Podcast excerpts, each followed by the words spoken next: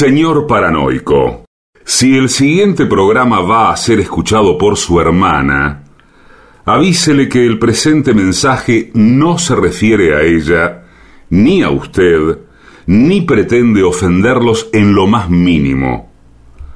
Ustedes no saben con quién se están metiendo. AM750 amenaza. La venganza será terrible. Un ciclo que comenzó hace solo 35 años y ya le están pidiendo resultados. La venganza será terrible.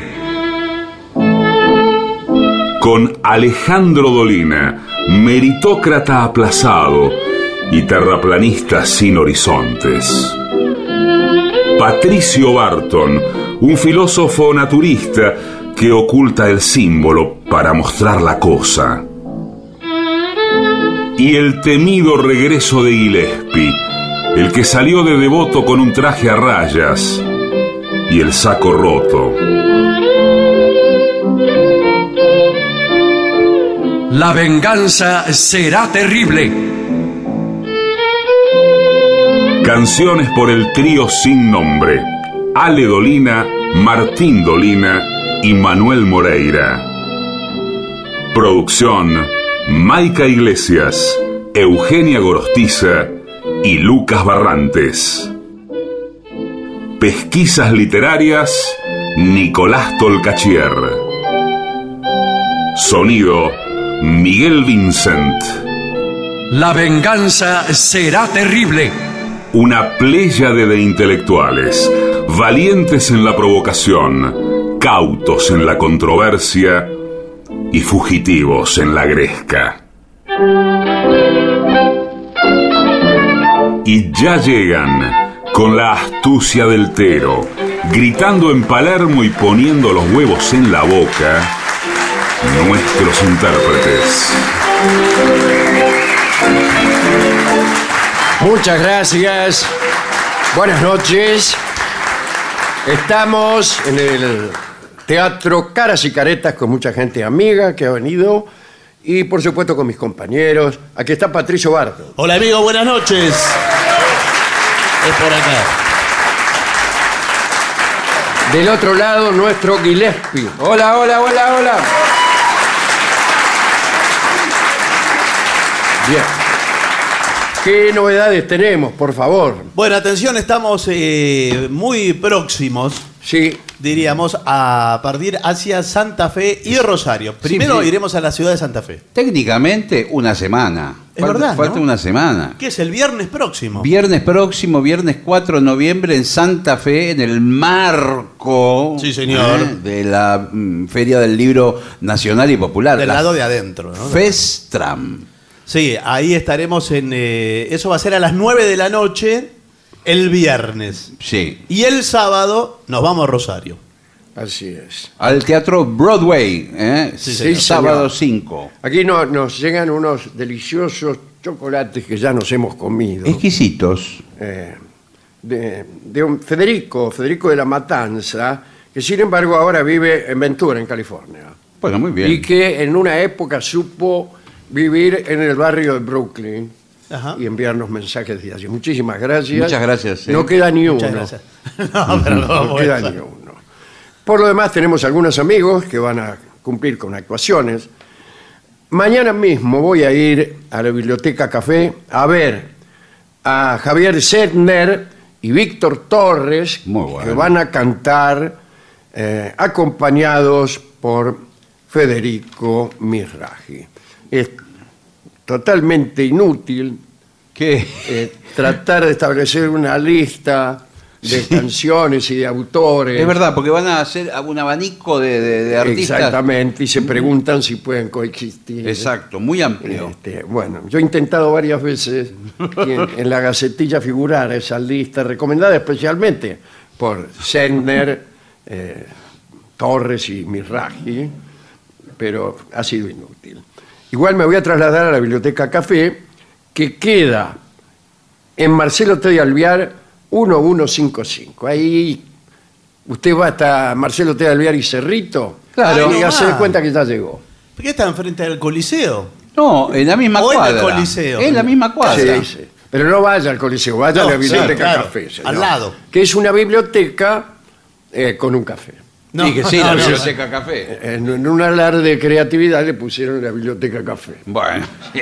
Pero yo he ido se- varias veces, ahí se, se presentan muy buenos números. El domingo, en cambio, estará Karina Biorlegui con su clásico Estos tangos estofados, no se llama así. con Alejandro Bordas y Nacho Cabello, que tocan guitarras de distinto Sí. jaez. Esto será eh, en Chacabuco 834, que es pista urbana, y no dice a qué hora, pero sí dice a las 20 horas. Bueno, perfecto. A las 20 horas. Muy buen horario. O sea, acuérdense, Sedner eh, a las 21 horas, sí. mañana sábado, y Karina a las 20 horas el domingo. Pueden ir a los dos Bueno, lugares sí, también. claro. Más vale, qué lindo. Y van de Bueno, parte nuestra, no sé bueno, con qué Aquí beneficio. me llega algo que me parece que no, no, no va a tener lugar. ¿Qué? Así que, bueno, atención nuestras amistades. ¿Por qué? Bueno, no No sabemos. digo porque a lo mejor puedo anunciar eh, recitales y obras de teatro que no, Que no se van a hacer. que no se van a hacer. Eh, esa, esa es la, pe- la peor gacetilla, es la que informa algo que no está. Claro, Eh, uno va y no, no. Y no hay nadie. Y no, no- no hay nadie. Bueno, No hay ¿qué, exactamente qué- nadie. qué- qué pensamientos andan renqueando Sí. A mí me por impresionó. su mente? eh, Un reci- pensamiento que, que Sí, viene sí, sí. renqueando es una buena cosa. Sí. Me Una, impresionó. mejor dicho, una buena manera de decirlo. Recién usted habló de Biblioteca Café. Y quiero alertar a la población, nada más lo, lo diré. y Tenga me voy a cuidado, eh, porque el pánico podría eh, causar un desparramo aquí en la sala. No, bueno, la gente la está tomando a bien hasta ahora. ¿Pero por qué? ¿Cuál es la alerta? Cuidado y desconfíen de eh, cómo los cafés, la, la burocracia del café, se le está adjuntando a comercios de cualquier rubro. Sobre Ey, pretexto ey, de, ey. de acompañar el tiempo. Por ejemplo, eh, café en la biblioteca, café en los teatros, café en el lavadero de auto, café Eso en todos la- los fabricantes de café. Eh, Bueno, ¿sabe lo que le está diciendo ¿Sabe eso? que- Vas a tener que esperar. Sí. Por eso te vas a tomar un café. Claro. Yo estoy El tiempo yendo- se mide en café. Estoy- Claro, cuando te dan un café, por ejemplo, los Sí. lavautos, Sí, entonces quiere decir que vas a estar una hora. claro. Le llega con una jarra así de café. Dice, listo. Paso el día acá. En la estación de servicio donde yo cargo nafta, Lo felicito. me ofrecen un café mientras me cargan nafta. Eso debe tener. ¿Qué? Petróleo de. No, no, pero lo que pasa es que el cargar nafta se ha convertido Sí, en una cosa con un protocolo interminable. Antes uno decía, échele, lléneme Sí. el tanque. Bueno, shh. Y se quedaba ahí el tipo. no, ya no. Ahora no, pone la manguera, vos no Y- sabés si anda o no anda la Eh, manguera, ni a qué velocidad ni nada. Y la dejan ahí, van a atender otros autos, Sí. o se ponen a conversar con los otros Exactamente. tipos, o van y hacen inversiones. ¿Pero qué Bueno. le van a hacer? No sé, Bueno, le, le digo, lo mismo pasa con los clientes. Sí. Eh, ninguno permanece en el auto mientras le cargan nafta. Se van. Hay muchos que se Eh, bajan. abandona todos los se autos. van, se rascan, van al baño. Sí, sí, sí. este, con esa actitud eh, eh, anacrónicamente marplatense que suelen tener eh, la pequeña burguesía con auto. Claro, de- del Sí. turista que va a Mar del Plata, que iba. Claro, eh, sí, Así. se meten la mano aquí, en los brazos en jarra, miran, Sí, se mete adentro sí. del, del negocio. sí, preguntan cosas. Sí. Es como uno- un, eh, un hombre casado al que mandan a comprar cosas los domingos a la tarde a la roticería. Sí, sí. Y vos estás atrás y sabés lo que querés. Sí. Y estás esperando que te atiendan y el tipo, ¿y esos picles? ¿Qué? Hola, va ¿cómo le va? Positivamente, no va a Claro. comprar 200 gramos de jamón y nada más. Y no, el tipo mira, ¿esto qué son? Ahí con, con su Sí, la bermuda. uniforme de argentino, ¿no es cierto? Con el- la bermuda, Sí. la camisa afuera, unos mocasines y unas medias. todo Bueno, fuera bueno, de- no, eso ya. Pero es, es cierto también las personas que, eh, por ejemplo, están en la ruta, paran en una estación de servicio y ver bajar al- a quien está manejando y hacer los ejercicios de estiramiento y de despegue de prenda, Sí, sí, sí. Sí. eh, eh, se repite la misma secuencia de movimiento corporal en cada caso. Bueno, eh, no podemos evitar ser un poco tendenciosos. No, no, Sí. bueno, pero me escucha, Somos este- gente, a nosotros nos gustan un poco más atorrantes los tipos. Y también más decididos, la gente que sabe lo que quiere. Que entra directamente en cara al tipo. Nafta, yo, y dice, media docena de facturas. Listo. Bueno. Exacto. Cualquier- cualquiera, le dicen. Eh, No. Listo. ¿No querés agrandar el combo por eh, 120 pesos? No, no quiero ninguna promoción ni nada. Ni quiero ninguna ventaja. Pero es- Eso es sí, gratis. por favor, no me enseñe a vivir. Como decíamos ayer. ¿no? Que es la única eh, petición que dejo incólume después de haber renunciado a todos mis sueños de muchacho. Dije, "Tien- Tienen razón. Bueno, después de todo, ha- hagamos un mundo como el No. que estamos viviendo. Eh, Concedo todo, tienen razón en todo. Pero por favor, no me enseñen a vivir. No, bueno, pero escúcheme, evidentemente usted no estuvo viendo la, la televisión hoy a la tarde, No, que Por supuesto que no. donde a, ¿Qué a cara me ve de haber visto la partir- televisión a la tarde? A partir del calorcito que se vino, los zócalos abajo, Ah, los zócalos son tarde ideal para tomar helado. Usted miraba ahí y ya le iban dando las ideas de lo que tenía Claro, que hacer. Sí, sí, sí, sí. Sí, dicen cosas muy, muy extrañas. Bueno, no importa. Que vivan 100 años contentos. Gracias. Están El primero- aplaudiendo. Están aplaudiendo. Yo acá tengo un informe que precisamente puede aplicarse a esa, ese sector de la sociedad, porque el título del informe es ¿Cómo ser el centro de atracción de una fiesta? Ah, sí. Está bien. está Para mí hay que caer con camisa blanca muy abierta eh, y unos- una cadena gruesa. Es una ¿Verdad? posibilidad. Esa es una. Es una posibilidad. Y saludar a todos. Porque todo. va- Vamos por partes. Bueno, acá media hora de pésima literatura. Después, lo primero que tenemos que tener en cuenta es nuestro atuendo. Claro, Si señor. vos querés llamar la atención, no vas a ir vestido como cualquiera. No. Así, una camisa, un pantalón. No, no. Acá dice: lejos de las normas típicas para combinar la ropa, en esta ocasión que vos querés destacar, Sí. eh, lo que importa es llamar la atención en la fiesta. Por este motivo tenemos que explotar nuestros atributos. Sí. Bueno, está bien. ¿A qué se refiere? Claro, bueno. Yo cada vez que oigo tenemos que explotar nuestros atributos, me acuerdo de... Señor. Bueno, cosas así. Sí, sí. Eh, y, pero bueno, también si usted tiene, por ejemplo, pecho peludo, Sí. camisa muy abierta, Sí, pero no y sé que si- se le vean los pelos del pelo. No sé si eso lo favorece. No se usa ahora. De... Antes sí, el pelo en pecho y un crucifijo Ahora, de este por ejemplo, tamaño. hay algo que cambió en el paradigma estético de, de la moda. No me diga. Claro, antiguamente las personas, yo a- algunas veces, yo soy un tipo más bien morrudo. de- de lo Más bien corporal. que, perdón. Bueno, llamémoslo así. Morrudo. Ah, mo- Ajá, morrón, morrudo. parecía un morrón, Sí. mezcla de morrón y Estuve a embudo. punto de darle la razón. ¿Qué Entonces, hacemos, morrudo? pero escúcheme, ¡Qué antigua- morrudo! antiguamente los que teníamos un poquito de sobrepeso, nos poníamos ropa muy grandes para porque Claro, nos Sí, sentíamos para no gordos. quedar afuera de ella. Bueno, para, para no, que, que no se vieran las redondeces de alguna manera. Ahora se usa todo lo contrario. El Sí, paradigma señor. es, la ropa tiene que ser súper apretada. Súper apretado, con lo cual Sí. uno se pone en evidencia. Sí. Claro. Serán los atributos esos. Bueno, Bueno. exacto. Eh, elige modelitos, esto se puede referir a las damas, Sí. Que hablen de una personalidad atrayente, magnética y divertida. Pero si usted no es eso, Muy divertida, dice aquí. ¿Y si no es? Y si no es que venís a, a- a ser el centro de la fiesta. bueno, Claro. Si no sos todo eso, anda a otro lado, no acá. Claro. Bueno, eh, dice, por lo tanto, elige ropa a la última, pero con detalles que hablan de tu personalidad. Muy bien. eh, de tu personalidad, Sí. sí, un poquitín Sí, sí. Una historia clínica psiquiátrica pegada. Claro, bien. Intenta no llegar primero. Esto ya lo hemos Esto lo dijimos y- Nos acordamos de Rolón. Sí. Después Sí. no lo dijimos más porque pensamos que Rolón podía ofenderse. Rolón ya está bien, no se ofende de nada.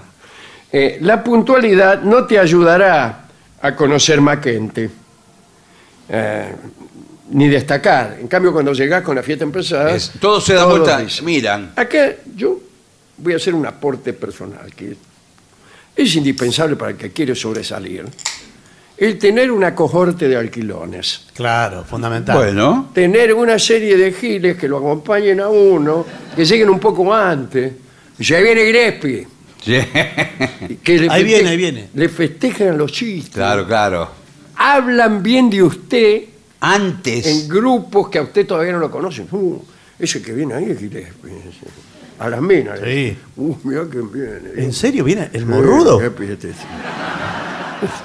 este flaco no sabe lo que hace. No, sí. Y lo que toca. Buenas noches, ¿qué tal? ¡Oh! Hola, hola. No empecé, Gillespie.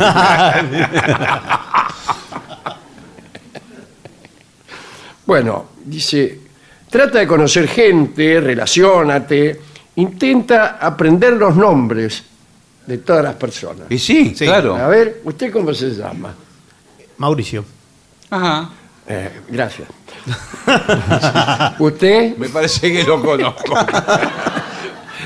Bueno, eh, Veo que usa, perdón, de- eh, es muy utilizado por, por políticos que llaman por su nombre a los periodistas en el Sí, medio claro, de una claro, frase. claro, sí, Dice, sí, nosotros eh, vamos a cerrar el Banco Central, Alejandro, pero como te digo, y ya Alejandro quedó neutralizado. eh, Claro. Por su Alejandro ego. Se hace eh, del partido del tipo que se Claro, de él. sí. Yo, por- Sin embargo, hay muchos que se equivocan. ¿eh? Sí. De No nombre. es para cualquiera eso, ¿eh? Mm. porque todos habrán leído la historia de Napoleón, que conocía el nombre de cada uno de sus 50.000 soldados, poner, o 100.000. Y entonces tratan de conocer nombre y apellido de los este, 2.000 votantes. Pero a veces no lo consiguen, No. no lo consiguen y se equivocan. Pero lo que sí, sí es cierto es que al tomar eh, el trabajo de aprenderse el nombre de memoria. Es, un- es una virtud. Yo conocí uno que lo hacía bien. Eso hacía bien. Sí. Sí, Lamentablemente, Sí, por todo el ahí resto. ese esfuerzo de conocer el nombre de 50.000 personas, anuló todo lo demás. digamos, arruinaba el resto. Eh, en las conversaciones debemos evitar temas que despierten enfado o levanten pasiones. Claro. ¿Cómo no? ¿Cómo No, que yo no, quiero no. que levantar pasiones? ¿Para qué vengo a esta fiesta? Chicos, No, pero no lo Mire dice. lo que me puse. No, sí, ya veo, pero no lo dice. Usted puede levantar pasiones sin Chicos, decir. esta noche no quiero hablar de política. ¿eh? Política no. Qué grande que sos, qué grande, divino. Ni política ni religión. ¿eh? Exacto. Vamos, no. Nosotros somos... Todas las religiones son válidas, Todo, sí, chicos. sí. Bien. Si quieres ser el centro de atención de la fiesta, no estés demasiado tiempo hablando con una sola persona. Tu misión es que todas te conozcan. Así que un ratito con cada una. Con cada una. disculpe que no siga escuchando lo que usted me está diciendo. Sí, no, pero es que te- Pero le- tengo que conocer a esta persona. Sí, pero le iba- ¿Cómo le va? Bueno, ¿Qué sí, tal? pero ¿qué Morru.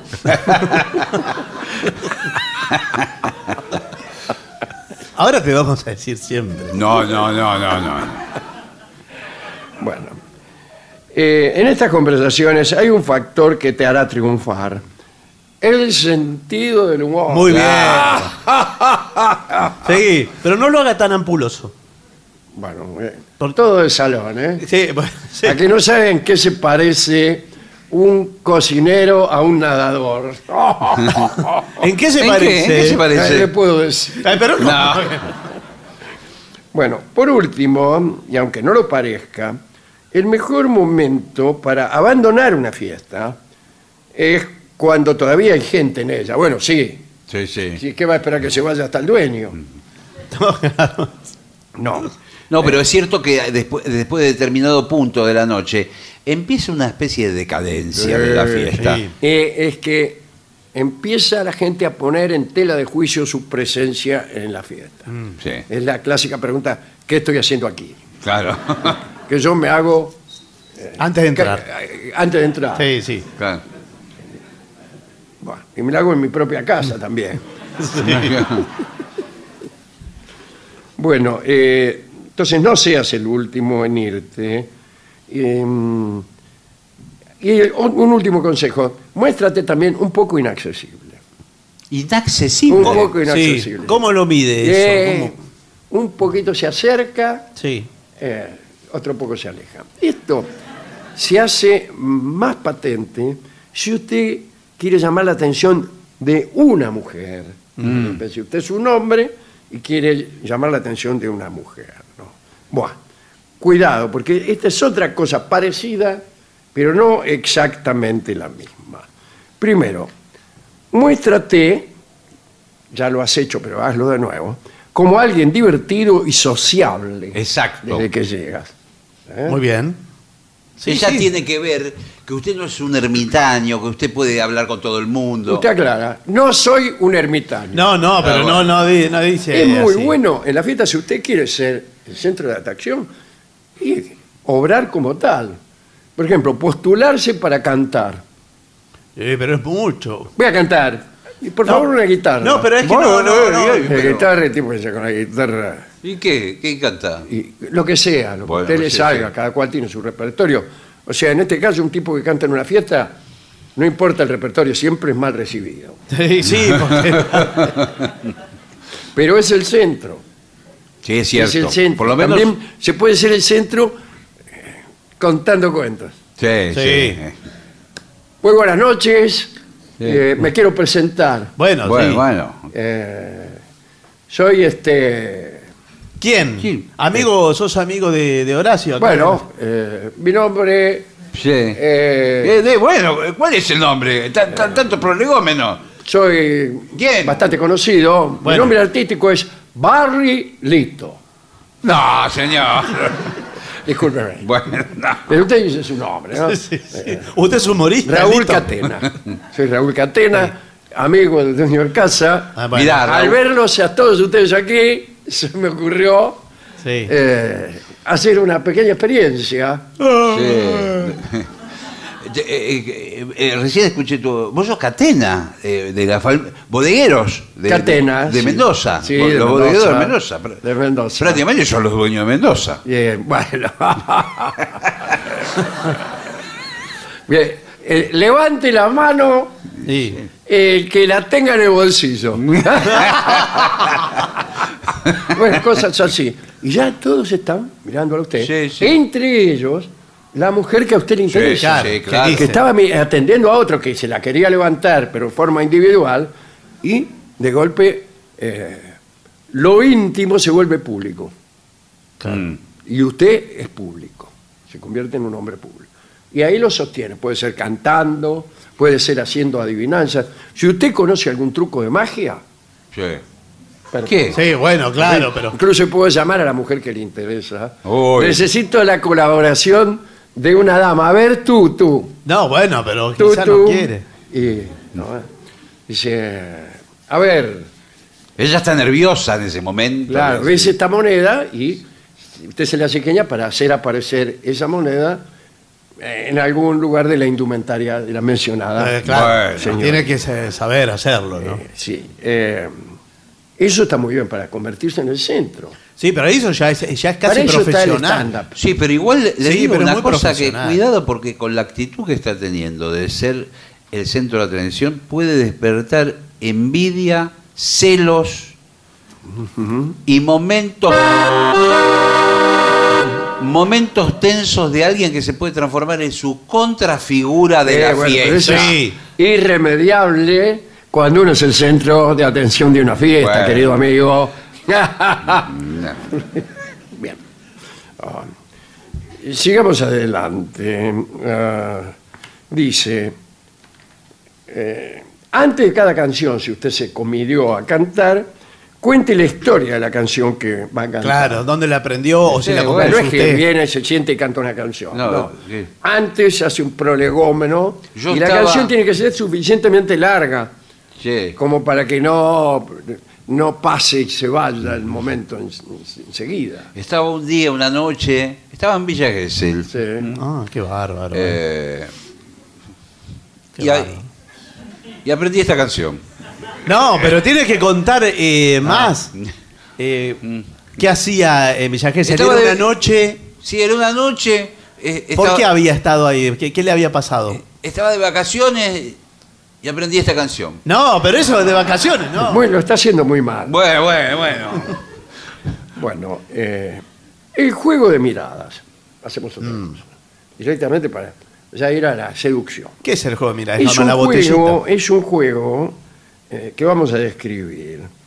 Eh, además de llamar la atención y declarar tu atención hacia esta chica, sabrás inmediatamente si ella está realmente interesada en ti. Se trata de acercarse un poquito Mm. eh, al entorno donde está Sí. ubicada y lanzar sutiles miradas No, bueno, eso no es muy sutil. esa no es muy sutil, pero. para ver si son correspondidas o no.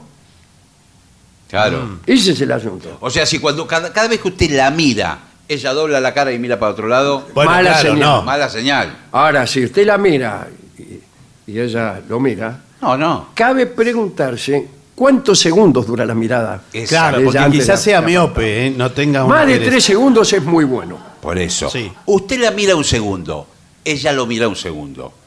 Usted la mira dos segundos, ella la mira dos segundos. Usted la mira tres segundos. Ah, Sí. ahí cuando quiera acordar, ¿Cómo se llama la obra? Cuando quiera acordar, vienen los bomberos. No, porque a veces, cuidado, porque usted no desista inmediatamente, porque si usted eh, la mira con Sí. esa mirada profesional Sí, sí. y ella, le- bueno, bueno, Puede incluso ponerse un dedo y levantar una ceja. y ella le baja la mirada, baja sus párpados. Sí, cuidado. A ver. Cuidado, porque por ahí usted desiste, pero lo que sigue es, es el tiempo que ella se tomó para humedecer sus labios y ¿Los levantar, míos? no, los de ella, y levantar nuevamente los párpados. No, no, no. no. Eso es casamiento no se- no se ya, la semana que viene. No, no, es que ese es un detalle. Si ella baja la mirada, se humedece los labios y se pasa la lengua en forma circular por los labios y después lo vuelve a mirar, bueno. Comió un alfajor, señor, recién ahí instalado. le pueden preguntar, eh, ¿todo eso lo hizo por mí? ¿Es rumiante la señora? Hay que contar los segundos ¿eh? que dura la mirada. Hay un detalle muy promisorio es que te guiñe el ojo. Sí, bueno. ¿Pero no- qué? No sé si se, no sé si se ¿Pero va a. Es muy- que canchera. asegúrese que no tenga un tic, porque hay muchas personas Claro. Sí. que tienen este tic que es muy frecuente. Sí. ¿eh? Que te hacen así y vos decís, chao. Sí. Ese, ¿eh? No, bueno, sí, sí, sí. Eh, aprovecha cuando pasa cerca de ella. No, bueno, pero esto es. eh, entrar el contacto subrepticio. Bueno, a ver, espere, No, espere. para, no, ir, no, no. para ir preso. A ver señor. cómo- a ver cómo sigue. Eso no, no no, no corre. Pero un pequeño gesto acompañado de una pequeña sonrisa harán que ella se quede con una imagen de ti durante toda la noche. ¿Estás segura? Porque Yo le hay- llevo por delante una mina y le hago así y ya se va a quedar toda la noche. No, bueno. ¿A dónde va la mina? No, lo, que- lo que sí puede decir, si usted pa- pasa por al lado, muy sutilmente, muy. No. Le dice por lo bajo, buenas noches. No, eso es. Ah, Es asqueroso, todo ese vapor que larga. Bueno, bueno. algo, algo de esos piropos así que, que pasa en el cielo, que están los ángeles. No. Algo así, ¿no? ¿Sabe qué? Eh, yo creo que usted, bueno, ya sabe dónde está ella parada en la fiesta. Mm. Tiene que localizar un punto en su, en su parte trasera, eh, o sea, detrás de Pero ella. aclare mejor todo, porque. Bien. Porque está. Tras ella, Sí. unos 5 metros más atrás. Sí. Lo marca como con un eh, rayo láser. Va hacia ahí. Y tiene que pasar po- por, ella. Si eh, trata de mirarla, si hay una respuesta, Luego que está con la, con la vista. fi- modifica la trayectoria. modifica. Pero si no, ya sabe a dónde ir. Claro. Sigue, sigue de largo. Entonces, eh, tiene... A mí me pasó una vez, eh, en un cierto lugar, Mm. íbamos con algunas personas amigas de acá. ¿Esto es verdad? Todo es verdad, Totalmente, señor. todo. Esto es la radio. Y entonces venían unas chicas este, en dirección a la mesa donde estaba yo Sí. y sonreían. Qué bien. Y, bueno. Así, entonces yo me levanté y las minas pasaron de largo y saludaron a unos tipos que estaban detrás. no. Y, y tuve que ir al baño. Y sí, claro. A llorar. Bueno, o sea, asegúrese que lo están mirando a usted, en cualquier caso. Eh, dice, con todo esto usted no podrá fracasar nunca. Bueno, me parece un poco optimista porque usted quiere ser el centro de una fiesta donde hay 100 personas. Igual pero quizás hay formas- 90 que también quieren ser el centro. Sí. No creo, no, no es así. Igual usted tiene que encontrar para mí la excusa en algún momento de la noche de sentarse al lado de ella, estar cerca, porque todo- Bueno, hasta ahora en estamos... esa cohorte de alquilones Bueno, hay también tipos que trabajan para usted. bueno. ¿Y qué? Tipas también. Se le sientan al lado. Y dice, me parece que ese tipo te miró. Me dice, ¿Te, te está mirando a vos? Eh, No, no me cuenta. dice la tipa. Porque así son las tipas que no quieren nada con uno. Claro, sí. sí. Y las que quieren algo también. Sin una cosa que puede funcionar bien también es usar a ella de cómplice para hacer un comentario con cierta maliciosidad. De repente, como tarda el mozo, Sí, la, la última bandeja fue hace dos horas. sí. Y, que, y, y Sí, que establecer no, como, no lo dejan hacer dos metros al tipo, dice usted. Como, como una especie de complicidad, a ver ella que dice. ¿Qué va a decir? Nada, se cambia Bueno. de asiento. Sí, Bueno. porque toda esa cosa quejosa no, no me parece que sea. muy Qué poco tarda el mozo, ¿eh? No, pero eso tampoco. Me llama la atención ver con qué celeridad trae una bandeja y otra y otra como, como puñalada de mango. Te agradezco, el mozo es mi novio. Bueno, muchas gracias. Mirá cómo te mira ese tipo. claro, qué lindo que la mina no sepa cuál de los tipos que se la quiere trabajar es el que realmente está trabajando. Sí, pero cuidado porque Tiene, tiene- peligro. tiene un equipo que incluso incluye fracasados, tipos que van a rebotar con la mina. Sí. ¿Para qué? Para que la mina ya en algún momento diga, bueno, ya está, ya rechacé suficientes tipos. No, pero eso. Ahora llega el momento de aceptar alguno. No, ¿Qué no, pero ese- parece a usted? No, no, no. No porque corre el peligro de que acepte alguno de los que fueron. Claro. Para eso el tipo trabaja, usted, para, trabaja para usted. Claro, no acepta el Y si tipo. no acepta, dice, ay, Pero como si recién estabas como loco acá. cómo quisiera quererla. Bueno, pero, bien. Vamos a ver qué dicen nuestros Bueno. oyentes Ah, acerca bueno. de estos temas que son siempre muy espinosos. Eh, veamos mensajes que han llegado al WhatsApp de la venganza que es 11 65 85 5580. Soy ¿Qué Alejandro de Villa del Parque. Escuché un capítulo del programa donde hablaban de la forma de morir y nombraron los cables de alta tensión. Sí, y hace justamente quiero decirle que es lo contrario. Esos cables van pelados porque manejan alta tensión, pero muy bajo ampera- amperaje. Ajá. Por eso los pájaros se pueden posar y no les pasa nada. Tranquilamente. Y los seres humanos también, entonces. Sí, pare- parece que Y sí. usted estuvimos hablando dos horas de gusto. Sí, sí, bueno. Y usted hace como cinco meses de esto. Hemos claro, vivido media vida con una convicción errónea. Bueno, Eh, acá Lucas Parrota de Posadas Misiones dice, ¿está chequeado todo lo que dice Barton? Sí, claro que está chequeado. sí, sí. Eh, ¿Son verdaderas? las- Sí, todo es verdadero. La venganza será terrible si no es así. Bueno, gracias, saludos, manda. ¿eh? Acá Marián de Mataderos le pide al trío, eh, todavía no vino el trío, algún tema de Silvio Rodríguez. Dale. Muy bien. Nos escribe Doris Riera y nos cuenta que lo que aparece en las redes sociales como la aventura del conocimiento y del aprendizaje, autor Alejandro Dolina, es ni más ni menos que los garroneros de la cultura. ¿Cómo, cómo? Perdón. ¿Se acuerda que ayer hablábamos que hay un texto suyo que circula que se llama La aventura del conocimiento y el aprendizaje Ah, sí, sí. que le atribuyen? Bueno, él, en realidad es los garroneros de la cultura, Ah, hacer una nota de la revista humor. Humor o Satiricón. Sí, señor. Muy bien, es esa. Es verdad. Bueno. Soy Guadalupe de Colegiales. La mención de Alejandro sobre la obra de Alejandro Casona, Los árboles mueren de pie, me condujo a Borges. Releí el magnífico relato incluido en Historia Universal de la Infamia, que es el impostor inverosímil Tom Castro, que tiene también esa, la misma historia de los árboles mueren de pie, alguien que se presenta eh, como, al- como un pariente que regresa, como un hijo recuperado, etcétera, etcétera. Bueno. Y que impostor que es aceptado por la persona que padece el engaño eh, porque desea que sea el, el hijo esperado, la persona que regresa. Aunque los otros le digan, no, no es, fíjate que no se parece, ah, no importa. Claro. Eh, hola amigos Vengadores, quería hacerle un pedido al sordo, que se toque mi vieja viola. ¿eh? Un saludo desde Córdoba. Martín de San Miguel dice, el otro día el maestro hizo algo maravilloso. Tocó para Elisa, cambiando siempre la última nota, porque habían pedido un tema para Eloísa. Muy bien. Buena idea, ¿no? ¿Cómo sería?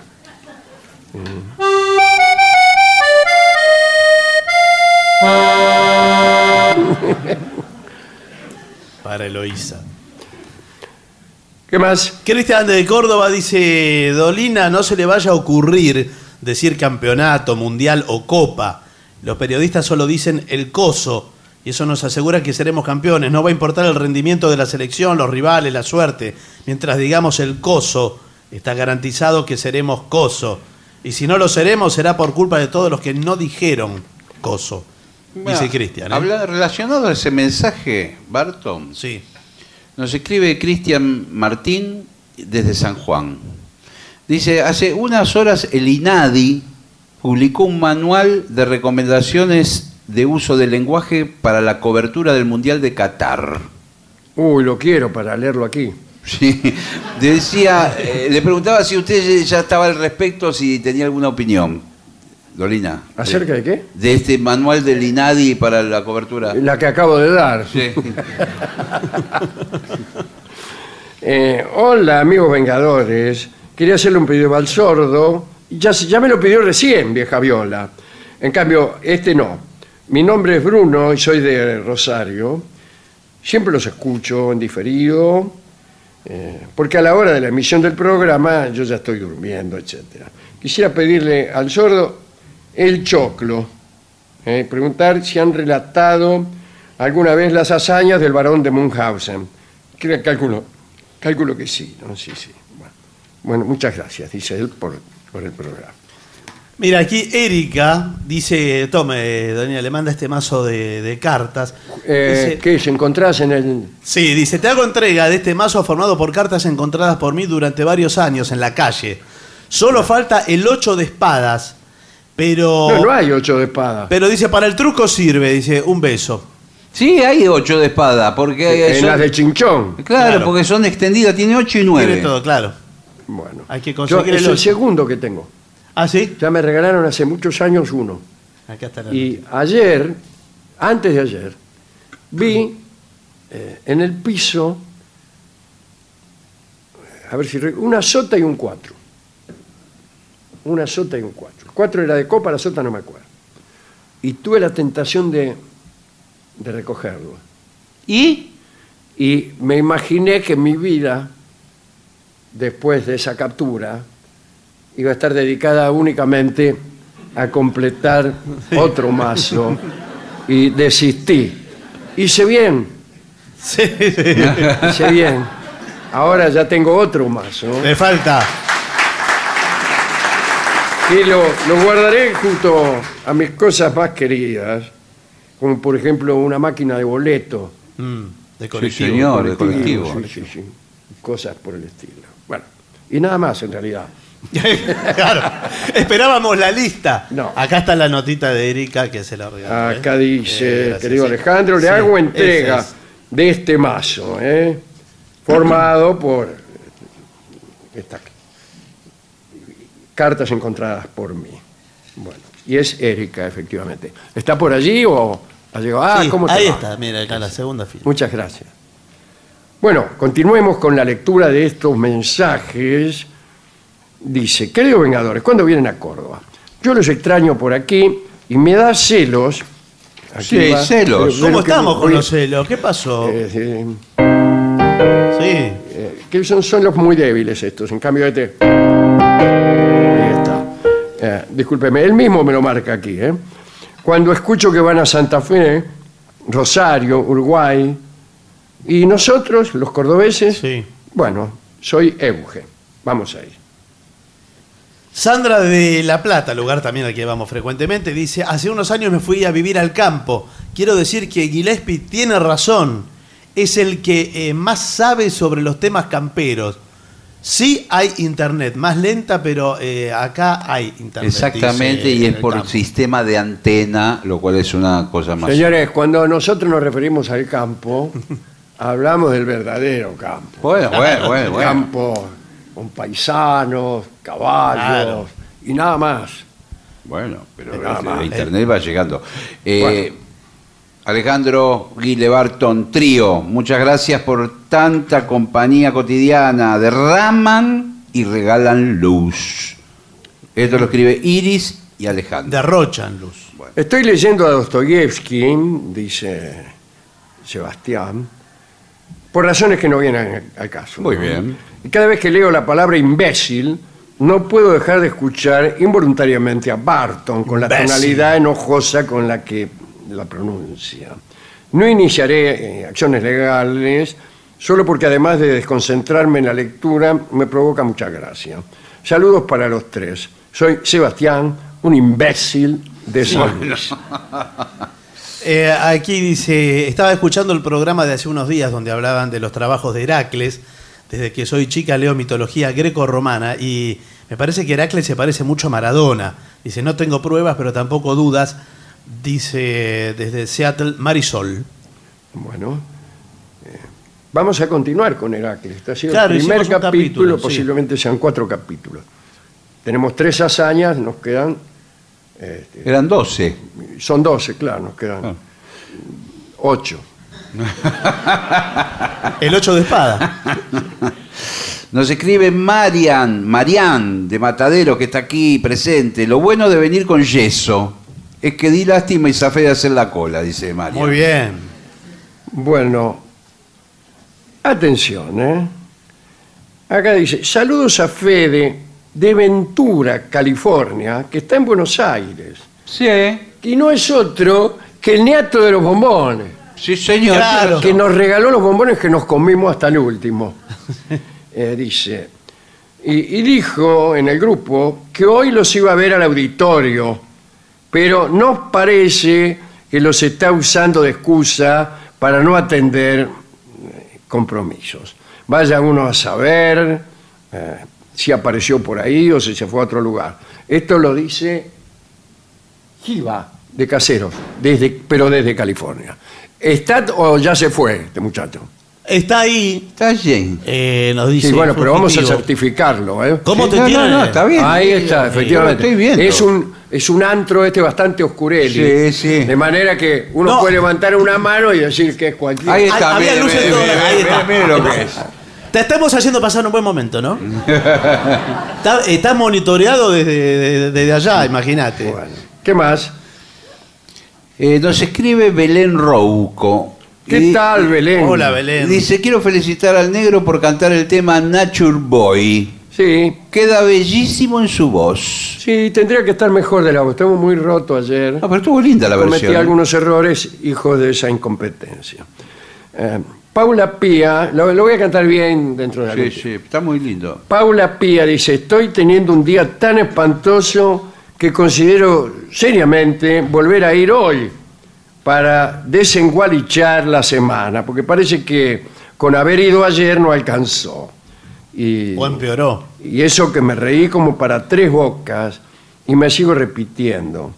Bueno, ha tenido un hijo sultán Claro, sí. cada media hora para repuntar. Eh, es un dicho que glosamos ayer. eh, bueno, en el Imperio Otomano era un chiste muy común. Toda vez que los nacimientos de los hijos de los sultanes se celebraban con eh, salvas de cañonazos, cada vez que se escuchaba un ruido, por ejemplo, decía, ¡Oh! Parece que tuvo un hijo sultán. y prometimos hacer nuestro ese decir. Para las ocasiones pertinentes. Bueno, Soy Emanuel, quiero decirle a Nuria que escucha el programa que me parece una hermosura. no, no, flaca. acá No, no. no sé, no, no, esperá, esperá, porque no sé a qué se refiere, si al programa o a Nuria. Lástima que vivamos tan lejos. A, a ella se A refiere. ella, nosotros no vivimos lejos. Claro. Pero me parece una hermosura, eh, no se le dice a una persona, tan, más a un paisaje se le dice. No, no se le dice. Usted, sí, se le dice. Pero me pareces una hermosura, me pareces una hermosura o sos hermosa o, o- me pareces una hermosura. Que, que usted te hace crítica literaria o se No, levanta pero es raro, es rara la expresión. Emanuel, para mí por el programa. Bueno. Y ella se lo recomendó y él está cumpliendo con un El gesto tipo quiere interesado. concretar una situación. Eso seguro. Está medio desorientado, no sabe para qué lo agarra. Mario Ledesma, buenas noches, Alejandro, gracias por la compañía y el humor. Mi señora esposa los descubrió hace poco y ahora nos divertimos escuchando los nuevos y viejos programas. Saludo desde el distrito de Los Lagos, en Inglaterra. Eh, para el trío sin nombre, eh, Help, de los Beatles. Muchas gracias nuevamente. Muy bien. Nos escribe Guillermo Zárate, él está en Venecia. ¿eh? Dice, soy músico. Recuerdo que hace 20 años, siendo un niño, usted, Dolina, me firmó un autógrafo en el, en el Café Tortoni, diciéndome, huyamos. ¿eh? Y unos años posteriores, otro autógrafo que decía, un abrazo en do menor. Y dice, hoy estoy en Venecia y por mi trabajo de músico y siempre recuerdo su abrazo. ¿eh? Muchas Así gracias. que nos agradece desde allá. Es una linda tonalidad, do menor. Acá, eh, a Virginia Pelayo también le ha gustado Nature Boy. Es en, en la voz de AD, desdoblada, en piano y respiración. Qué respiración agitada. bueno, tratando de no desmayar. Pero sí es una hermosa canción. Dolina, ¿me podría recordar el personaje que le dio una paliza a su hijo para que recordara el día en que vio una estrella fugaz? Eh, hay varios a los que se atribuye. Claro, sí, en los, anecdotarios figura varias veces esa historia. Eh, así que terminé por no acordarme. Bueno, eh, ¿hacemos una pausa? Bueno, muy bien. Pausa.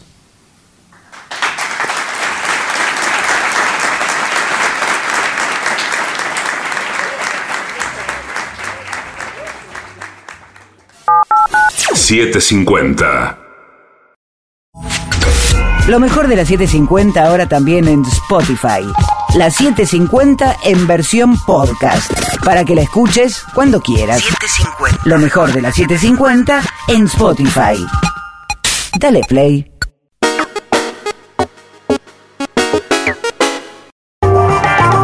AM750. Objetivos. Pero no imparciales. $7.50.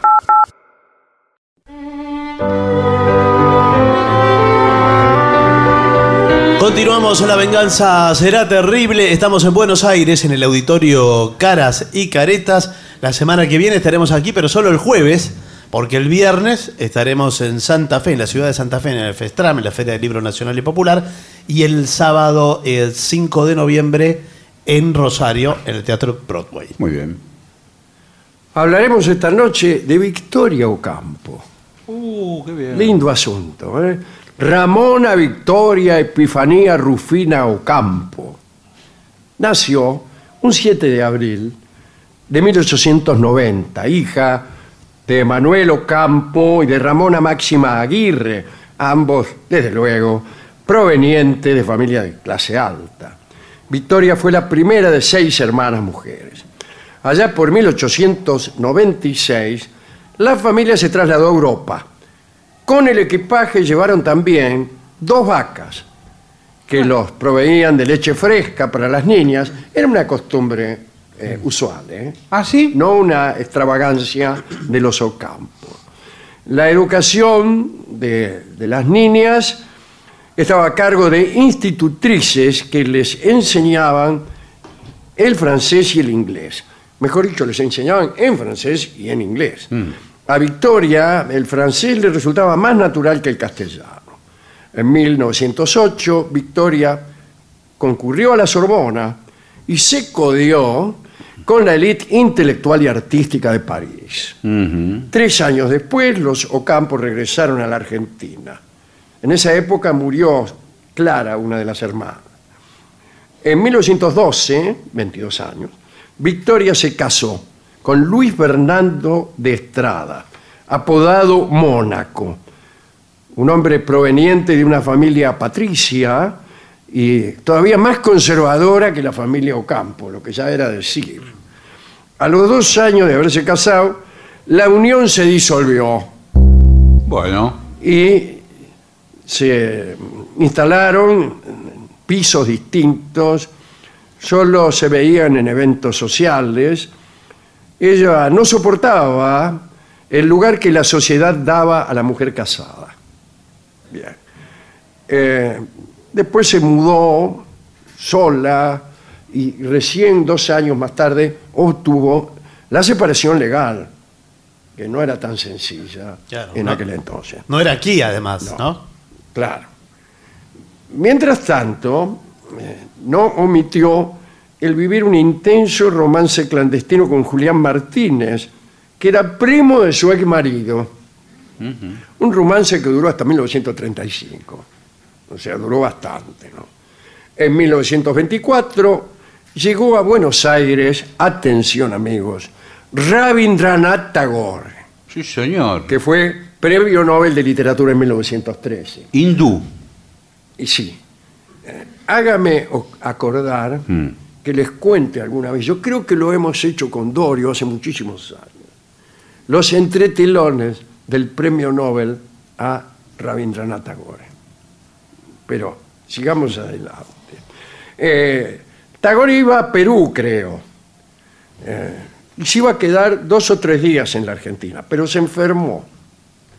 Y Victoria se ofreció a hospedarlo en Mira al Río, una, una casa que tenía que creo que era en San Isidro, y que se quedara allí todo el tiempo que él quisiera.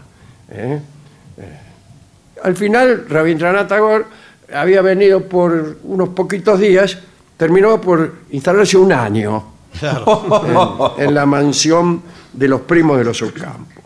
La escritora se comportaba como una verdadera fanática. Le compraba libros, le llevaba músicos, le enviaba comida, Sí. eh, bueno, de, de todo. Incluso le encargó al modisto Paquín, que era el más top de los años 20, para que le hiciera un par de túnicas Qué bien. un par de túnicas. Sí. Bueno, eh, ¿sabe quién era Paquín? Yo se lo voy a decir eh, enseguida. A ver. ¿Se acuerda de una canción que, que cantamos a veces nosotros? La tenía muy mimada, la paseaba en boiturete y le compraba vestidos de paquín y de. Ahí está. Se llama Muñequita. Ah, y ahí le está citado en la Claro, canción. claro. Y este, este era el modisto en donde eh, Victoria le compraba las túnicas a Rabindranath Tagore. Bueno, a pesar de sentirse seducido por el encanto de esta hermosa y generosa joven, Tagore supo mantener la distancia, pero no así su secretario Leonard. Mm. Y el relato queda en manos de Victoria, citada por nuestro amigo Balmaceda. Sí. Dice Victoria, veníamos de Buenos Aires, donde habíamos comprado todos los libros de Hudson para Tagore. De Guillermo Hudson, sí. hacerle cosas, todas esas cosas. Leonard eh, me había expresado a menudo su ternura y admiración. En ese momento estábamos hablando de una manera placentera. De pronto Leonard puso mi mano en la suya. Ay, ay, ay. Pensé que solo quería apretarla de manera amistosa, Mm. quizá un poco amorosa, pero no. y sigue adelante y cuenta dónde colocó su mano el secretario de Rabindranath Tagore. Victoria dice, reaccioné violentamente, me levanté del auto furiosa y di un portazo y me fui. O sea que, en fin, un episodio, ¿no? La primera vivienda de estilo razo- racionalista de Buenos Aires es la casa del barrio de Palermo de Victoria. La construyó Alejandro Bustillo siguiendo el estilo del arquitecto suizo-francés Le Corbusier, que, que Sí, sí. ha hecho estragos en, en todas partes. Bueno, Bustillo es el de los edificios de Mar del Plata. eh, Sí, claro que El sí. del el Hotel Yao Yao. Provincial. Una casa en La Plata, Y el Yao Yao. muy- El muy Hotel famosa. Yao Yao en Sí. Casi no se puede caminar por ahí sin encontrarse con una casa de Le Corbusier. Durante la segunda mitad de los años 20, Victoria hizo muchos viajes a París. Se apasionó por la arquitectura moderna y por los movimientos artísticos y culturales de, de París entre los 20 y los 30. Ocampo publicó en España su primer ensayo importante, de Francesca a Beatriz. Hay algo dantesco aquí, evidentemente, porque Francesca, ¿se recuerdan a Paolo y Francesca? Dos amantes contrariados que el Dante encuentra en el infierno. Y Beatriz también es nada menos que el personaje central de la comedia y la mujer que amó el Dante. Bueno, este ensayo de Victorio Campo fue publicado gracias a la colaboración de quién? De don José Ortega, en 1924. Mirá los amigos que tenía. Claro, eran todos. Dios sí. mío. En 1931 fundó la revista Sur, revista literaria que fue central en la vida cultural argentina. Eh, la apoyaron algunas amistades intelectuales que voy a citar, además de José Ortega y Gasset, ¿no? Estaba Waldo Frank, Eduardo Mallea, que fueron los que la ayudaron a fundar la revista, que después tendría colaboradores como Borges, Sábato, José Bianco, Enrique Sureña, bueno, todo, todo- toda esa gente.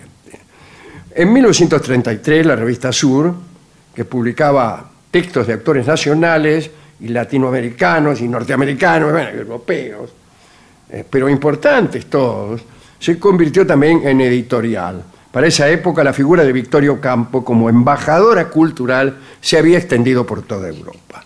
En 1934, Mussolini la invitó a visitar la Italia fascista y aprovechó la visita para reunirse en Zurich con Carl Jung Uy, sí. y pedirle los derechos de su libro tipo psicológico. Para no perder el tiempo, se reunió también, ya que estaba, con Aldous Huxley, que le invitó a una exposición de Man Ray en Londres. Una vez allí en Londres, se encontró con la escritora Virginia Woolf. Oh, No se perdía una. ¿Qué, qué puntería? Estaba, estaba por decir las personas con las que nos encontramos nosotros. No. Me pareció ofensivo. También se conectó con el músico Stravinsky, quien gracias a la gestión de Victoria estuvo en el Teatro Colón un año después. Buah. Victoria tuvo un rol muy importante en la gestión y difusión cultural. Eh, y creó también, en 1936, la Unión de Mujeres Argentinas para luchar por los derechos femeninos, entre ellos el sufragio, desde luego. Pero renunció en 1938 porque le pareció que se había politizado la UMA y que había algunas chicas que eran comunistas. Bueno. En 1939, Roger Calois, el brillante sociólogo, llegó a la Argentina invitado por Victoria. Pero estalló la Segunda Guerra Mundial y la visita de Roger, que sería por tres semanas, duró cinco años. También, ¿dónde se hospedó? en Y la casa sí, de ella. En Villo Campo, pero ya se había ido. Eh, sí, El Tagore. Rabindranath Sí, Tagore sí, y también se había ido el otro, el de la mano larga, Claro. el, el secretario Leonardo. Igual es grande, ¿eh? podrían estar también. Este, entonces, ¿qué lo hace? Se- eh, estaba influido por la corriente surrealista, se volvió un gran conocedor de la literatura latinoamericana. Y en 1944, cuando volvió a París, fue el que introdujo a Borges y a Cortázar, entre otros, en, Europa. Durante la Segunda Guerra Mundial, Victoria, desde luego, apoyó a los comités de solidaridad eh, por los aliados, desde luego, como había hecho antes con los republicanos españoles. Y empezó a viajar seguido a New York. En 1943, la Argentina estaba gobernada por militares, no le gustó mucho esto a, a Ocampo, la llegada del peronismo tampoco le gustó. Eh, bueno, Victoria tenía un personaje eh, de línea sarmientina, vamos a decirlo como dice alguien, ¿no? Y, y el peronismo era para ella eh, la representación de la barbarie, del otro lado de la civilización. Bueno, siendo funcionaria, llegó a firmar en 1955 el famoso decreto 4161, donde se prohibía nombrar a Juan Perón y al peronismo. En 1950, Victoria recibió de manos de Borges el premio de honor de la Sociedad Argentina de Escritores, que quedaba justo en la que había sido la casa de la madre de Victoria, en la calle México al 500. ¿Ven lo que es este, estar vinculado? Ya. Bueno. Es que eran pocas familias, las familias patricias de Buenos Aires, Sí, los no eran edificios que están hoy en pie todavía. Bueno, empezó en 1952, demasiado pronto a mi juicio, a redactar su autobiografía para que fuera publicada luego de su muerte, que ocurrió mucho después. En abril del 53 fue detenida en la cárcel del Buen Pastor por ser acusada de conspiración en el famoso acto de la CGT en Plaza de Mayo, donde estaba Perón como orador, y estallaron allí varias bombas que causaron muertos y heridos.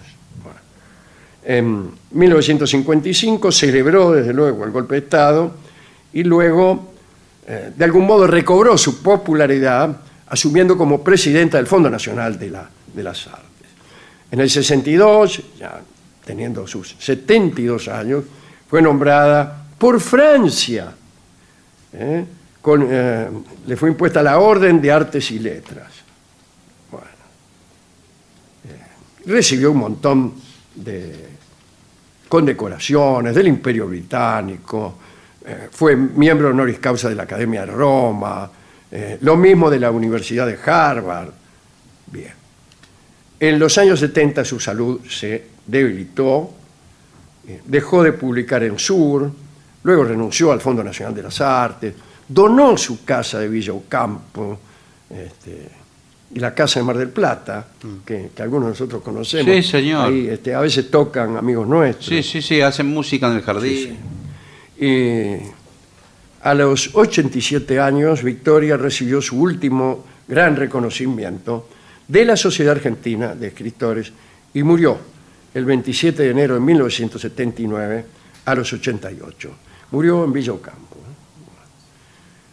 Bueno, Daniel Balmaceda, esto les va a gustar a ustedes, cuenta que, lo cuenta pero citando a María Esther Vázquez.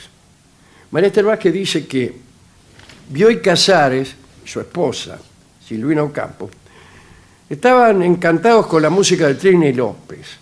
¿Se acuerda de Trini López? La Bamba. Claro, el de la Bamba. Un cantante que deambulaba desde acá entre el pop y las baladas. Pero el éxito de Trini fue la Bamba.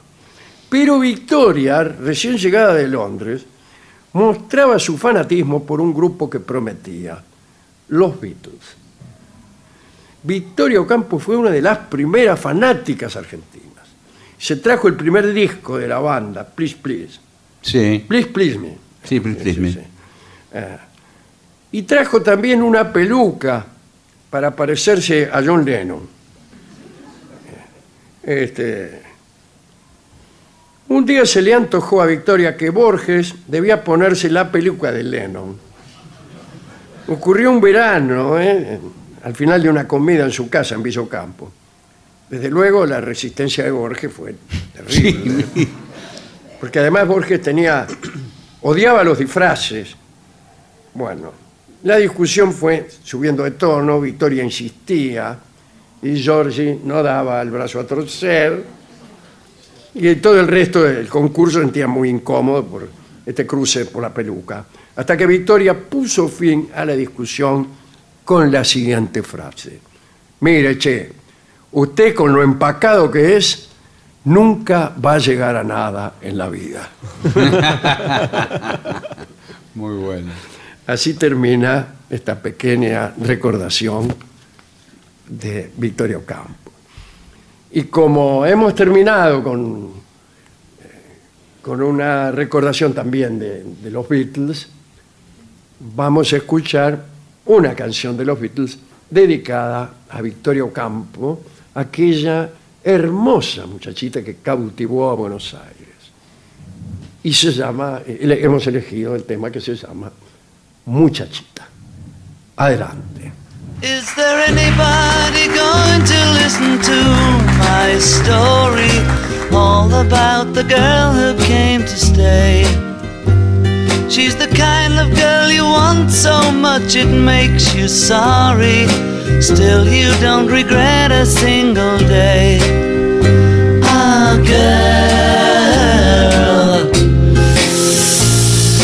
Girl, girl. When I think of all the times I've tried so hard to leave her, she will turn to me and start to cry. And she promises the earth to me, and I believe her. After all this time, I don't know why.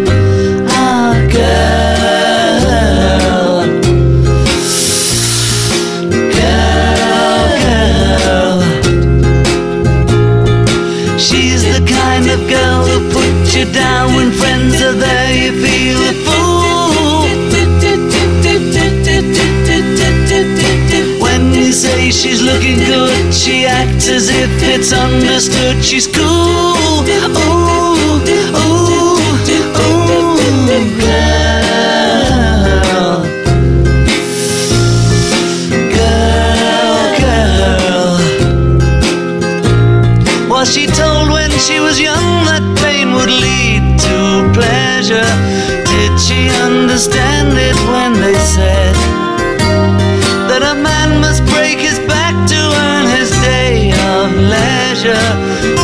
Still believe it when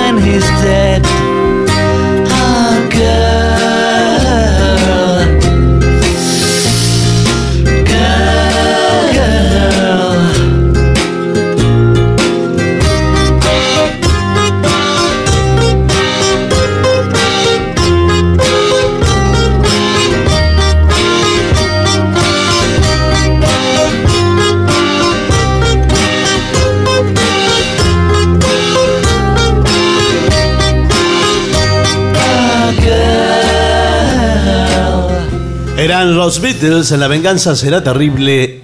Girl.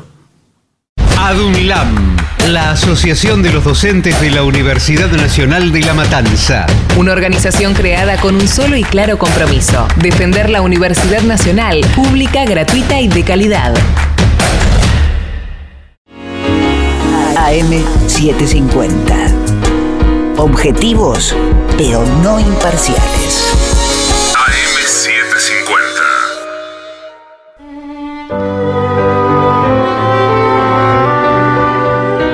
Continuamos en La venganza será terrible. Estamos en Buenos Aires en el Caras y Caretas, señoras, señores. Este es el mejor momento para dar comienzo al siguiente segmento.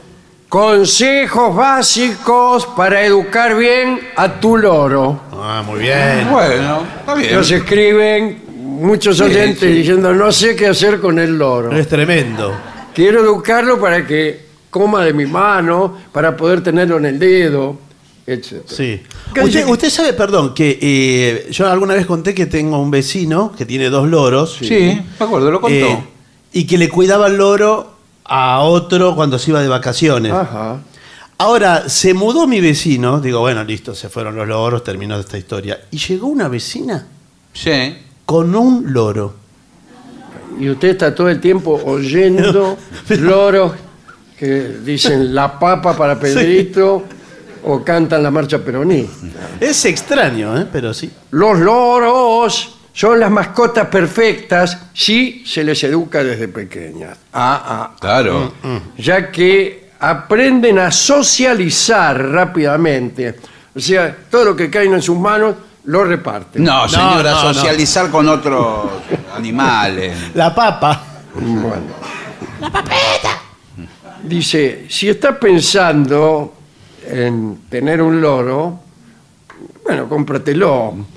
No Pero se- deberás valorar previamente qué especie se ajusta más, porque no, Sí. no es que hay una sola especie de loro. No, además. No, muchísimas. Eh, perdón, eh, nosotros somos conscientes que estamos hablando en un medio de comunicación de algo que es ilegal. Exacto, eso es lo que Esto lo sabemos, ¿no? Esto lo Sí, sabemos. perfectamente. Ah, bueno, bueno. Eh, incluso me está esperando el camión celular Sí. Ah, bueno. para llevarme en cana, ni bien. Sí, está muy bien. An- No, yo quiero que lo sepan. Antiguamente era legal, hoy por hoy es una especie que eh, silvestre no se puede comercializar. Exactamente. Algunos loros aprenden rápido y son dóciles, como los guacamayos. Sí. Otros son más independientes y necesitan más entrenamiento. Si no puedes dedicarle demasiado tiempo a un loro, Igual, mira, bueno, tengo tanto que entonces, hacer. ¿qué queda para mí? Será mejor que adquieras una especie pequeña eh, o una ninfa. ¿Qué? ¿En serio? Hay, hay loros que llaman ninfa, no es que. Ah, Ah, bueno, bueno. Igualmente tendrás que armarte de paciencia hasta que el animal confíe en ti y aprenda que eres su cuidador. Deberás darle mucho cariño y no agobiarle eh, si no progresa tanto como te gustaría, ya que estresar al ave no es buena opción. Claro. Dice, dale, dale, dale. No, no. La papa para Pedrito, la papa para Pedrito. Larga vida al sultán, decíamos. Claro. No, sí. Bueno, ¿qué tal? Pero, ¿cómo se le. Perdón en mi ignorancia, ¿no? Pero, El loro aprende- ¿cómo se le da cariño? Dice, se le da cariño a un loro. Eh, La ¿Cómo se le da cariño a un sobrino, por ejemplo? No, no. No, a un pues- sobrino. Es la misma respuesta. No se le da cariño, No, no. pero se finge un poco. No, no, señor. señor. El loro asocia todo a, a la comida. El cariño tiene que ir acompañado de comida. El sobrino también. Bueno. Usted le acaricia el lomo al loro y le da un pedazo de carne. Claro, el loro Carne. tiene, Bueno. eh, un- eh, le gustan mucho las manzanas. Sí, bueno. Un cachito de manzana. Una ¿verdad? manzana. Sí. Y el loro lo toma como una golosina. Ah, Y, y a usted lo toma como su benefactor. El el tipo que kiosquero, lo como el alimenta. kiosquero. Y de ahí nace una relación que pronto se Exacto. maestro-discípulo. Es así. no, bueno, pero. Eh, Un amigo mío tenía una academia eh, para enseñarle a los loros a hablar. Ah, mire, pues, Es una academia de, no sé si de agrandar loros o de ¿Cómo no, agrandar? adiestrar loros. Adiestrar, sí, sí. Me hacen la seña aquí. Y andaba más o menos bien hasta que los loros en medio se rebelaron y exigieron diseñar ellos mismos el programa educativo. No, ¿y qué? con las consecuencias que están a la vista. Sí. Acá hacemos, hacemos muy buenos chistes de derecha. Sí.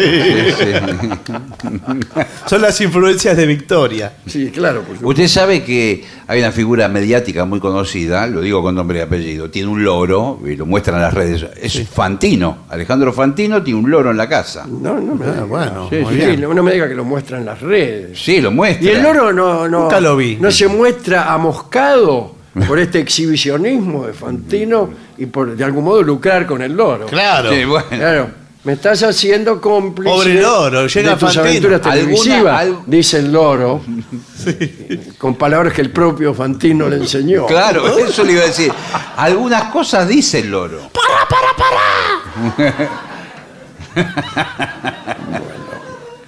Eh, crea un entorno adecuado.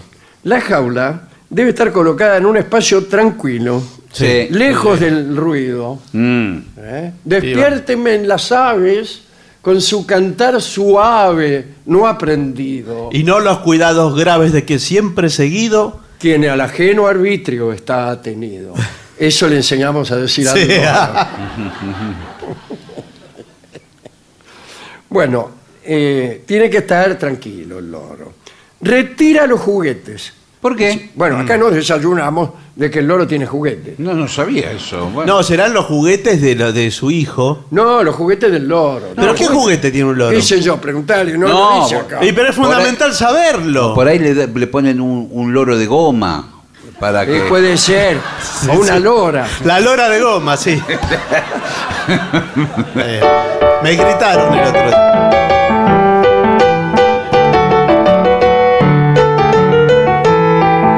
¿Sabe cómo se llama ese tango? ¿Cómo? ¿Cómo se No le digo.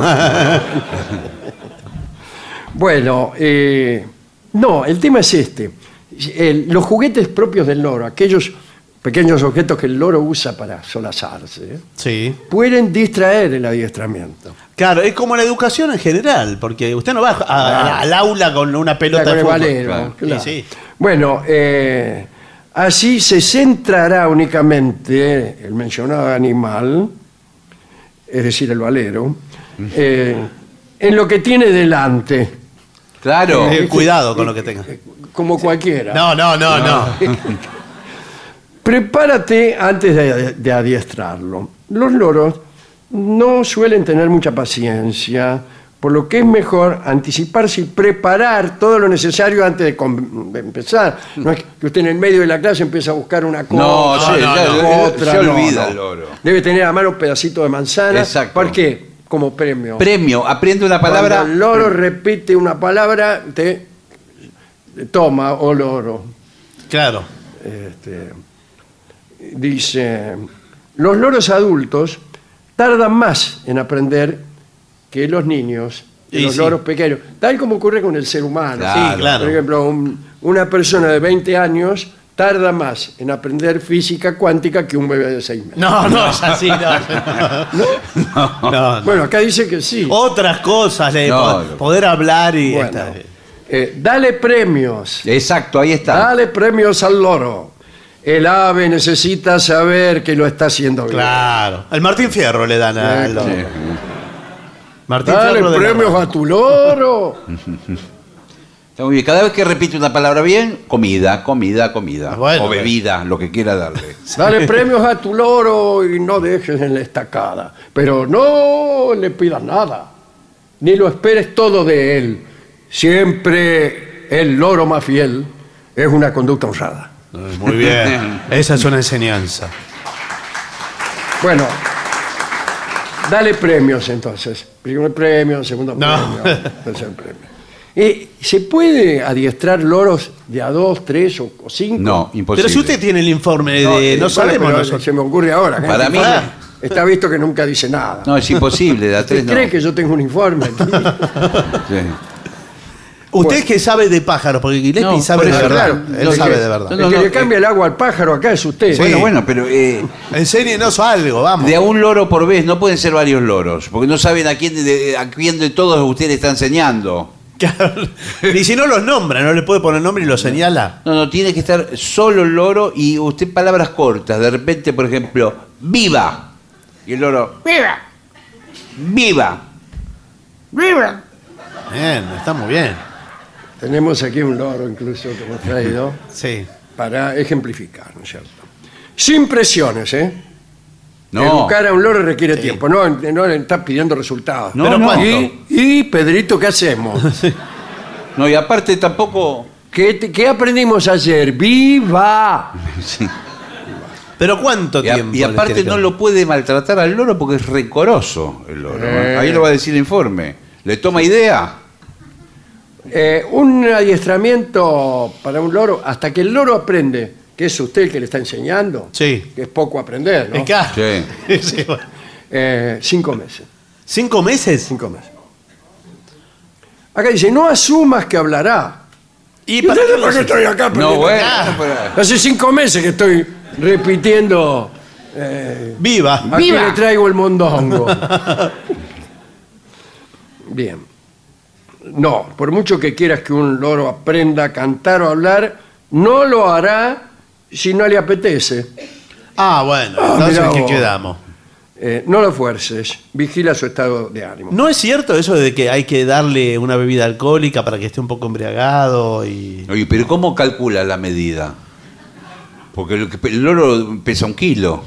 Por ahí usted le da una medida de ginebra y lo manda del otro lado. No, no. Un vasito. No, no. En vez de cantar, canta, pero para el carnero. No, se decía, se decía, no sé, mi abuela me decía. eh, su abuela, escúcheme, ya no, no, tiene no, hambre. no, bueno, pero que había que embeber un, un pancito en, en vino tinto. Sí. No, Se me hace agua la boca. o, o en vino blanco y que le daba eso y el loro eh, Empezaba a hablar como loco. decía A algo. los 10 minutos ya hablaba. Ojo que puede llegar a contar cualquier cosa cuando Sí. está así. Repite mucho las palabras. ¿eh? Cerca de él, la- no en otra parte. No. No, sí. Eh, sé la persona que lo alimenta, ahí está. Si el loro todavía es pequeño, una buena idea es convertirse en su alimentador, como ya hemos dicho, ¿no? La letra R es enemiga de los loros. Ajá. Les cuesta mucho el sonido de la R. Yo creí que no. que estaban todo el tiempo. no. Si quieres que tu loro aprenda más rápido, evita la palabra con esta letra. Sí, sí. Es como le- los orientales que les cuesta en castellano Sí, repetir sí, las R's. Claro, claro. Sí, es un fonema difícil. Bien. Puedes usar un clicker. ¿Un qué? No sé, acá dice un clicker. Ajá. ¿Y ¿Qué es? ¿Qué es un clicker? Ajá. Un, cl- eh, que clique. Para un encender las cocinas con un palo. No, no, ese es el cricket. Bueno, eh, algunas especies, como el yaco de cola roja, ¿qué tal? Bien. Mire lo que le traigo Sí. aquí. Ese es un yaco con la un roja. yaco de cola roja. Sí. Son excelentes eh, imitadoras. Empiezan a imitar. ¿Vos? Claro. eso sería lindo. sabe loro que- que diga eso. Hay gente que se ha sorprendido con el loro que nunca había hablado y, y en un día determinado se apare- escucha una vocecita del loro y dice hola o, o lo que usted dice todo el día eh, y empieza a hablar espontáneamente. Esto pasó no, sin no. que le enseñe nadie. Eso es con los niños que pasa. que- Claro, claro, incorporan el no lenguaje así. Bueno, algunas especies, ya se lo dije, que son imitadoras, sociables e inteligentes. Muy bien. El imitador siempre es sociable e inteligente. Necesitarás un mínimo de cinco meses, que ya se lo dije yo, eh, porque si no, es el tiempo que tarda un loro en entrar en confianza. Bueno, pero al final el informe dice siempre lo mismo. Sí. que son, cinco meses, que tenga paciencia y que le dé de comer y... No, no es siempre lo mismo, ¿no? No aprendimos mucho. ¿Qué aprendimos hoy? Bueno, por ejemplo, que no hay que dejar que los loros eh, colaboren con el programa de enseñanza. Claro, pero eso lo dijo usted, no lo dijo el informe.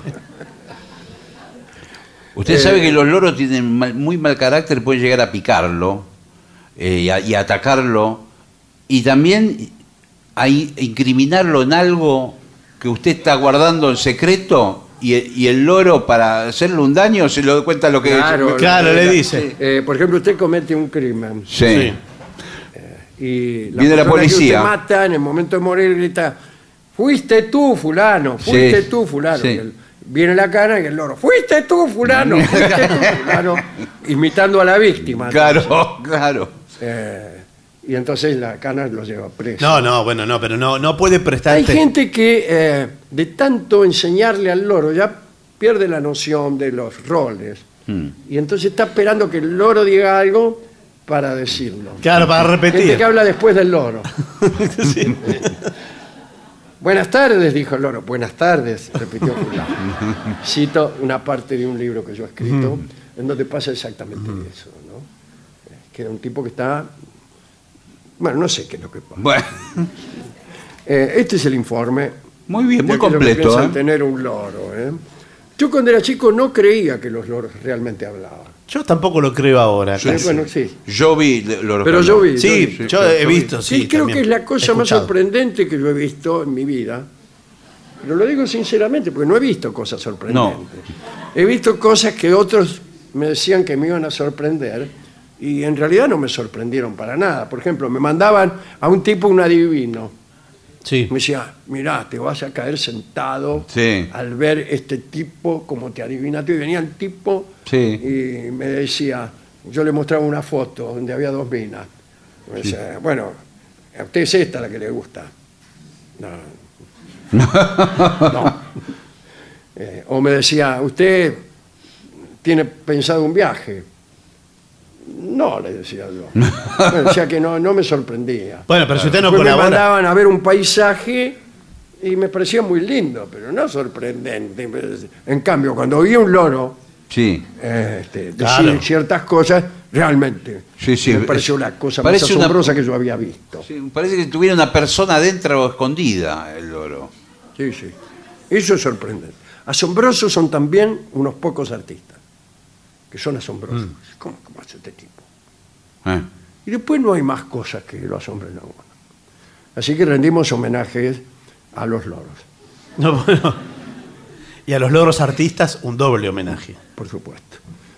¿Le parece que hagamos una pausa? Sí, señor. Pausa.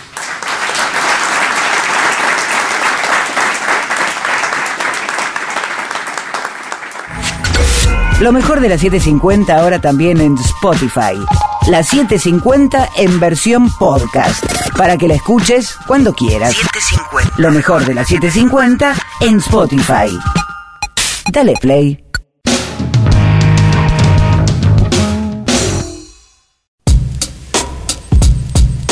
AM750.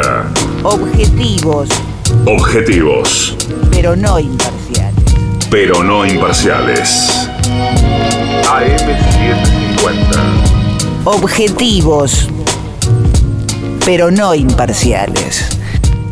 Pero no imparciales.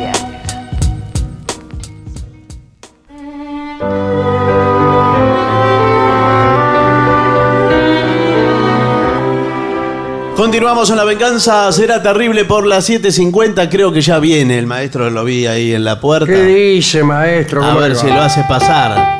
Y ya llega al auditorio Caras y Caretas de la ciudad de Buenos Aires, nuestro querido y nunca bien ponderado maestro, el sordo, Arnaldo, Cancel. Y a nuestro querido maestro, los integrantes del trío, sin nombre, Manuel Moreira. El señor Martina de Caso Dolina en su voz. Y el licenciado pentacadémico Ale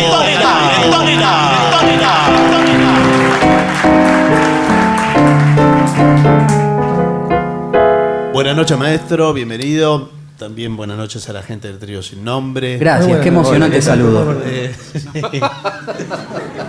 Casi no lo completa. Cada vez mejor.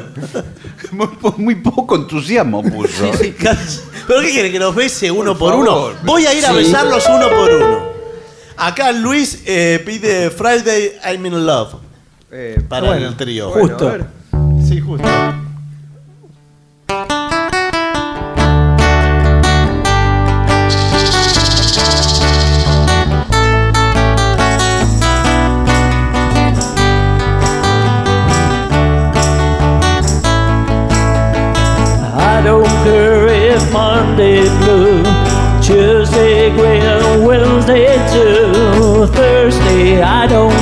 About you, and Friday I'm in love. Monday you can fall apart. Tuesday, Wednesday break my heart. Oh, Thursday doesn't even start. It's Friday. I'm in love. And Sunday always comes too late. But Friday never hesitates I don't care if mom is black. Tuesday, Wednesday, her time. And Thursday, never looking back. It's Friday, I'm in love.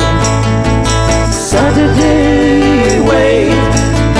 But Sunday always comes too late. But Friday never hesitate. Monday you can hold your hand. Tuesday, Wednesday stay in bed. Oh, Thursday watch the walls instead. It's Friday. I'm in love.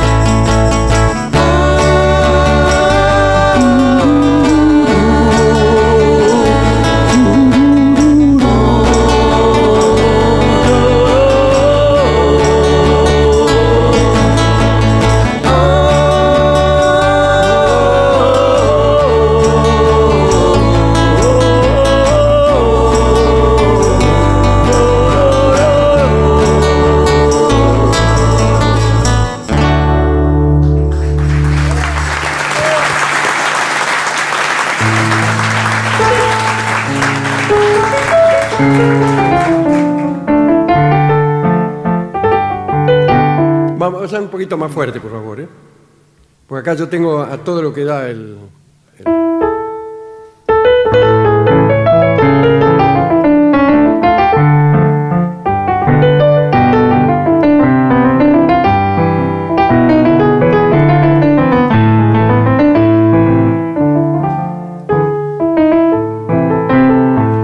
Era rubia y sus ojos celestes reflejaban la gloria del día y cantaba como una calandria la pulpera de Santa Lucía.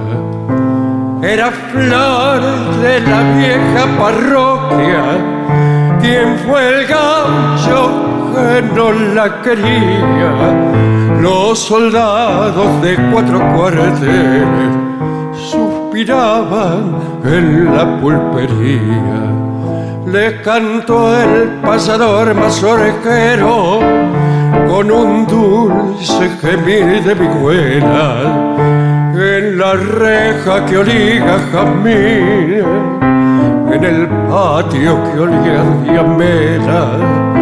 Con el alma te quiero pulpera y algún día tendrá que ser mía mientras llenan las noches del barrio las guitarras de Santa Lucía.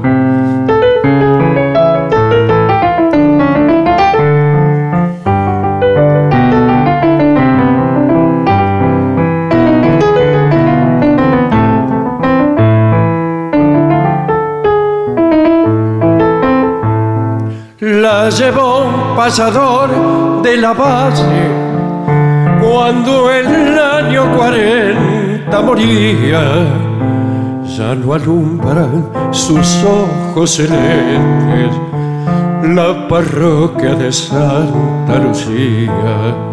No volvieron los trompas de rosa a cantarle vidanas ni cielo y en la reja de la pulpería los jazmines lloraban de celos y volvió el pasador más orejero a cantar en el patio vacío la doliente y postrera serenata que hacia el viento del río.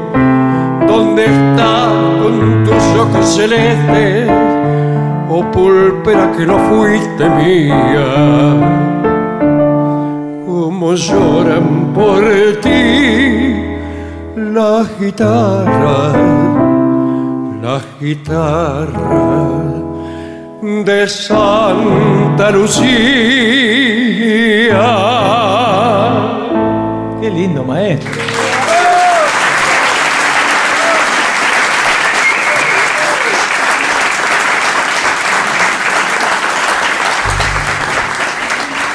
Aquí Nicolás y Julia piden SEA al trío, ¿eh? Sea. Sea Bien. así.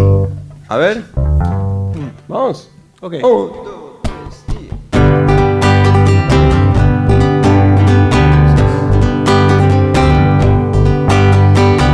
Ya estoy en la mitad de esta carretera.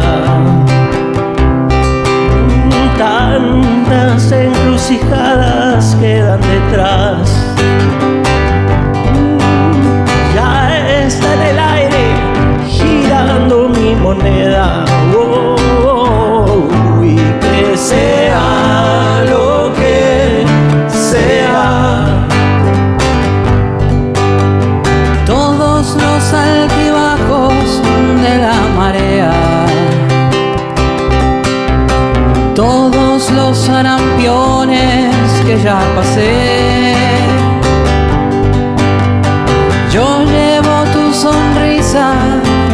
bandera. Oh, y que sea lo que sea, lo que tenga que ser, que sea, y lo que no, por algo será.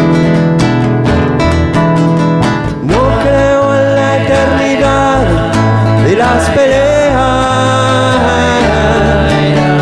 ni en las recetas de la felicidad. Cuando pasen recibo mis primaveras y la suerte esté echada a descansar.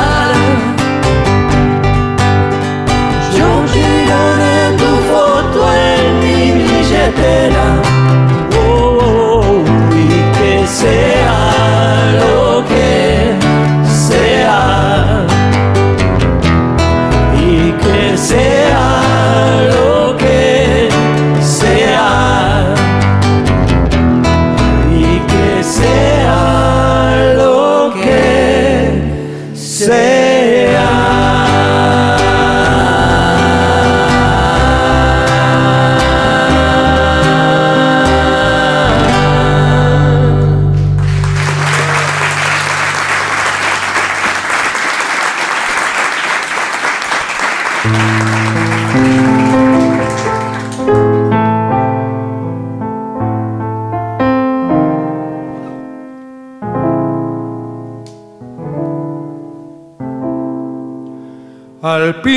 tu ventana, hoy vuelvo a reclamarte aquella zapatilla color marrón glacé y aquellos calzoncillos que me dejé olvidados y que estaban bordados en punto macrapé. El catre te lo dejo, métetelo en el cuarto, pero los calzoncillos por favor me los das. ¿No ves que son recuerdos de hace ya 30 años de cuando se casaron mi viejo y mi mamá? Y si los tienes puestos, pégale una enjuagada. Mañana a la mañana los pasaré a buscar. Es la última gauchada lavada, te lo pido. Después de esta pavada me dejo de embromar.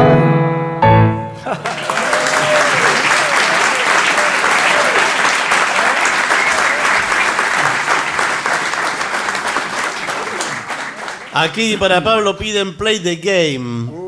Muy difícil, muy difícil. Esto puede ir con un poco de pandereta, Aguilé. Pero un poco. Un poco, incluso hasta puedo matizar un poco con. No. No, no, no. Pandereta sola. Matice. Open up your mind and let me step inside. Rest your weary head and let your heart decide. It's so easy when you know the rules. It's so easy. All you had to do is fall in love. Play the game. Everybody play the game of love. When you're feeling down on your resistance is low, light another cigarette and let yourself go. This is your life. Don't play hard to get. It's a free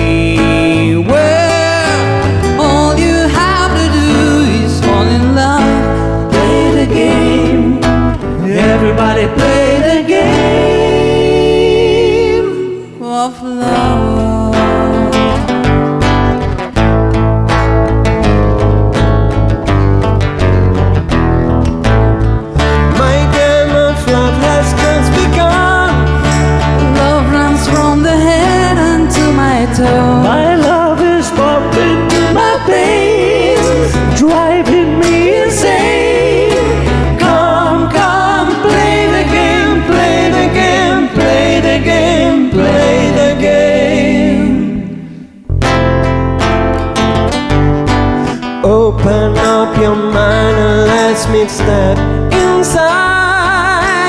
Rest your weary head and let your heart decide. So easy when you know the rules. It's so weak.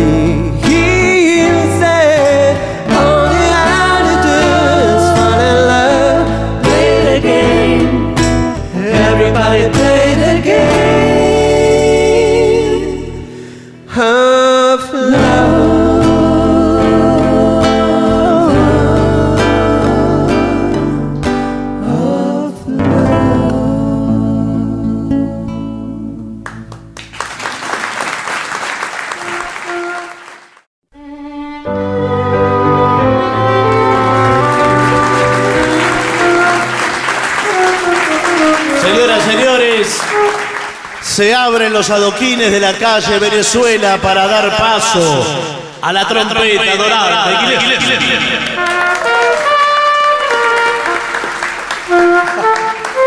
Los arreglaron hace poco los adoquines. Sí, sí. Nos vuelven a abrir. Increíble. La trompeta no para. ¿Qué quiere tocar? A mí me gustaría que viajemos, aunque sea mentalmente, a la zona de bucios, de Trajo la camisa para ir ahí. bombas y bombiñas y todos esos lugares. Yarecuacuar. Eh, a, a- a hacer garota y Ipanema, ¿qué le parece? Sí, Parece muy bien.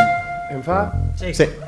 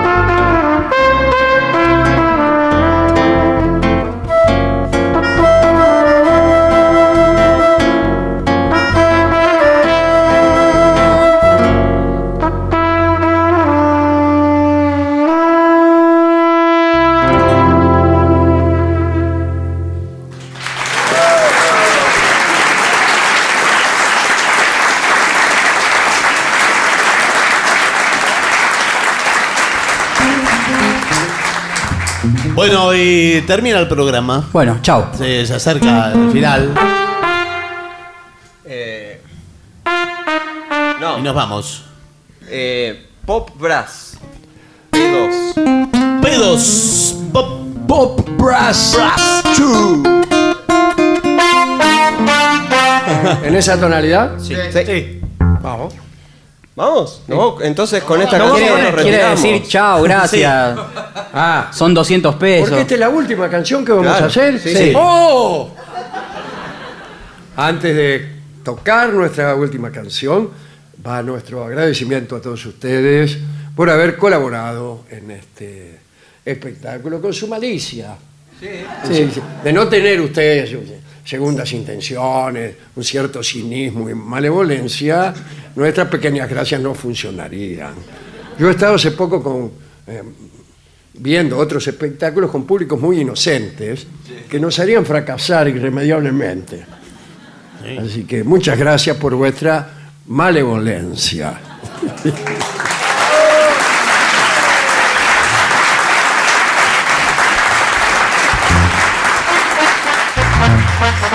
¡Uh!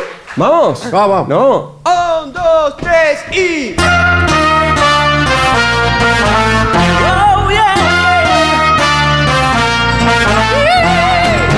Like a fool, I'm gonna stay too long. Now I'm wondering if love's still strong. Ooh, baby, here I am, science in the dark. I'm yours. Mm-hmm. Then the time.